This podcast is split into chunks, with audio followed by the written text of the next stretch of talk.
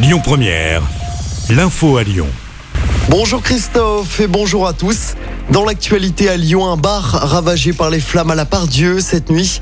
Le petit bar situé rue Baraban a été détruit par un incendie vers 2 heures du matin.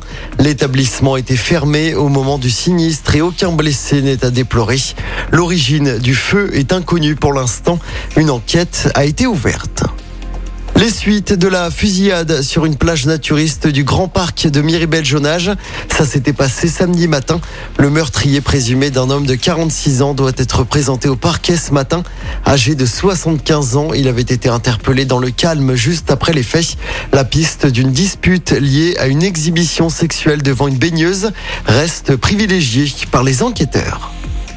On en vient à ce cafouillage après le lynchage de deux policiers la semaine dernière à la Guillotière. Le suspect interpellé a été totalement mis hors de cause. C'est le parquet de Lyon qui l'a annoncé hier après-midi.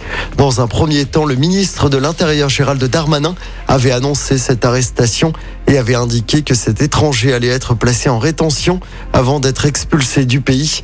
Déjà connu pour des faits de délinquance, il sera quand même expulsé, maintient le ministre de l'Intérieur. Un homme toujours dans un état grave après un incendie dans la nuit de samedi à dimanche dans le 7e arrondissement. Le feu a pris dans un appartement squatté au deuxième étage d'un immeuble situé rue Montesquieu. L'homme a chuté dans le vide. Son pronostic vital était toujours engagé hier soir. Et puis attention à ces perturbations sur la ligne T1 à compter d'aujourd'hui. Le tram circule uniquement entre Debourg et Gare-Pardieu jusqu'au 12 août prochain. Les arrêts de Thiers-Lafayette à IUT Fessine ne seront pas desservis dans les deux sens de circulation en cause des travaux d'aménagement sur le secteur Pardieu. On vous a mis les détails des perturbations sur notre application.